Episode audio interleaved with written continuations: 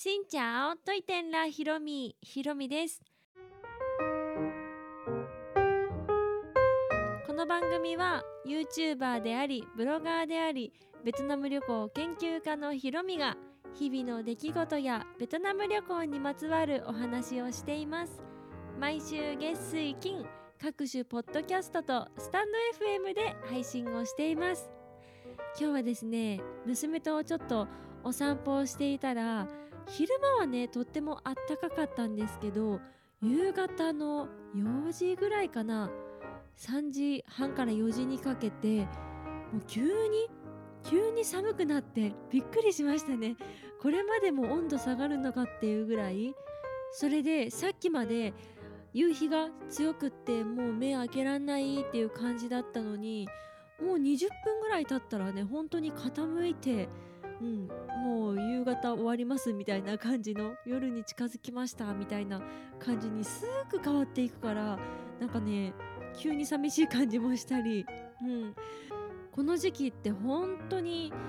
日が短いんだなっていう風に実感をした日でありました。で今日はですね最近のお話なんですけど私ペンションに泊まりましたというお話です。ペンションというか民宿というかペンションと民宿って同じなんかちょっとわからんけど まあいわゆるホテルではなくってまあ大きいお家とかちょっと大きななんだろう会社とかで使ってた宿舎みたいなところを改造してやってますみたいなそういったところで宿泊できるというところに泊まりました。今まではずっとねホテル派であって、うん、前ラジオでもお話ししたことあるんですけどまあ迷ったらホテルだよねっていう感じだし最初から泊まる時はもうホテルを当たり前のようにホテルを探すといった感じだったのでうんあんまりペンションとか興味なかったんですけど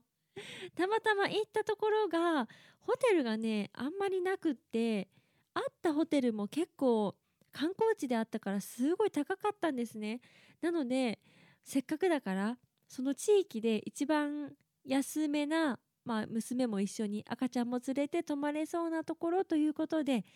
ペンション民宿に泊まりました。そしたらねあのこのラジオ聴いてくださってる方も泊まったことあるよっていう方結構いらっしゃるかとは思うんですが私の初めてのこのペンションの感想としては全然ホテルと違いますね。まず部屋にバストイレがないっていうのがなんか衝撃 というか。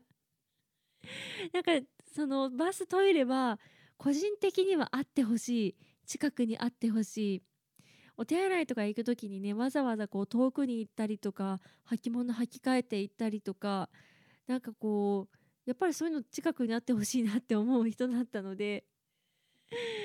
最初はどうかなとか思ったんですけどまあ、いざそうなるとそうなったでなんとかなるもんだっていう感じ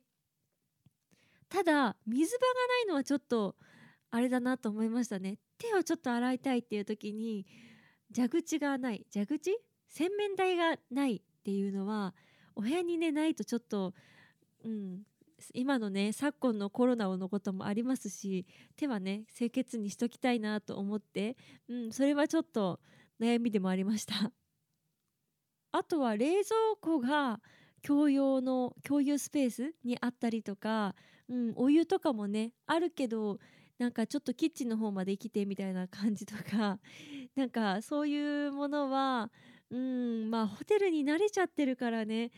できれば部屋にあってほしいってなると最初からホテル泊まれやって話なんですけどでもそれがないのはないでやっぱなんかペンションっぽい雰囲気を味わえるから本当に寝室は泊まるところ部屋はもう泊まるところにもう専念してますみたいな感じが、まあ、合宿っぽい感じもしてねそれはそれでいいかなと思ったりもしましたね。布団もねなんかこうホテルの布団ってまあペンションとかの布団と一緒かと思うんですけど、まあ、シーツとかね変えてとかやってくださってるからなんですけどペンションで泊まった感じってあのもちろんねそうやってシーツとか変えてくださってるけどなんかこうみんなで使った布団感がちょっとある。これなんか分かっていただけますかね？なんかホテルの布団とはなんかちょっと違う。ホテルって結構ホテルなりの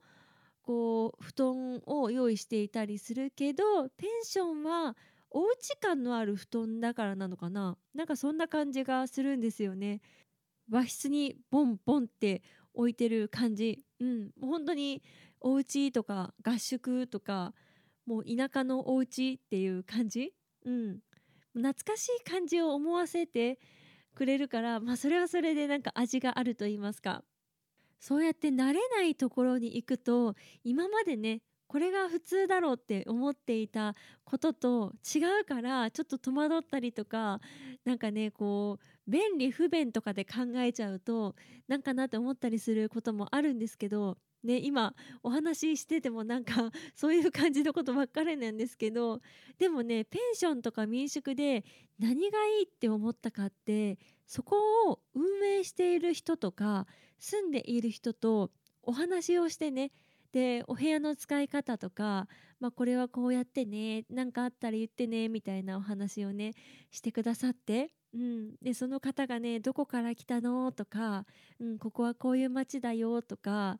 娘のこともね可愛いねって言ってくださったり「え何歳?」とかもうそういうお話に花が開くと言いますかペンションの設備だけじゃなくってその運営されている方の人柄も含めてそのペンションだからなんかこう泊まらせてくれてありがとうとかね向こうも使ってくれてありがとうみたいなそういう交流ができるのはやっぱりペンションならではなんだなって思いました。その人がねこうこういう人だからああこういう雰囲気のお部屋になっているんだとか会うたんびにねなんかどうとか暑くない？とかそういうお話をしてくださったりとかしてとっても素敵だなと思いました。で最近ペンション何個か泊まった中でやっぱりね娘の泣き声とかがね気になっちゃってでホテルと違って一軒家みたいななんかお家の部屋ごとにこうお客さんを入れてる感じだから壁が薄かったりするんですよね。なので娘が泣き叫んだら怖いなとかこう思っていて一回聞いてみたんですよ。今日他の部屋に誰か泊まっていませんかって。そしたら隣のお部屋に泊まりますよっていうふうに言われた時にああじゃあちょっと娘がね泣き叫ばないようにちょっと気をつけますねみたいなお話をしたらその方がねおばあちゃんみたいな85って言われてたかな。その方がもういいのよ泣いても。これも成長の過程なんだからね全然気にしないでって言ってくださったのがとてもなんかこう安心感があってうん、まあでももちろんねその泊まりに来る方に迷惑にならないようにもう頑張って頑張ってなだめて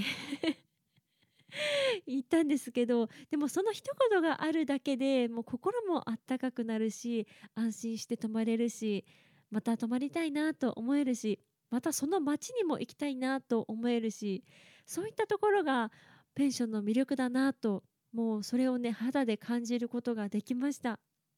このペンションに泊まっている様子は撮影はしていないんですがどこか面白いペンションみたいなのがねあったらまた機会があったら撮ってみようと思います。また泊まりたいなと思うんですけど最近ねちょっと娘が寝る時にね結構泣き始めちゃってちょっと前まではすやーっと寝てくれたのに本当にここ数週間ぐらいかな1ヶ月ぐらいすごいね泣くようになっちゃってだからちょっとペンション、うん、厳しいかなと思い始めたところです。なのでまたね泊まる時はそういうことも考えて予約していこうと思います。というわけで今回は最近泊まったペンションについてお話をしました。この配信は毎週月水金各種ポッドキャストとスタンド FM で配信をしています。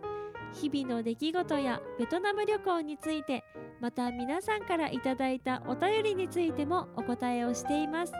お便りフォームからスタンド FM の方はレターから質問やメッセージこんなことをお話ししてほしいなど送っていただけたら嬉しいです。それではまた次の配信でお会いしましょう。変がプライ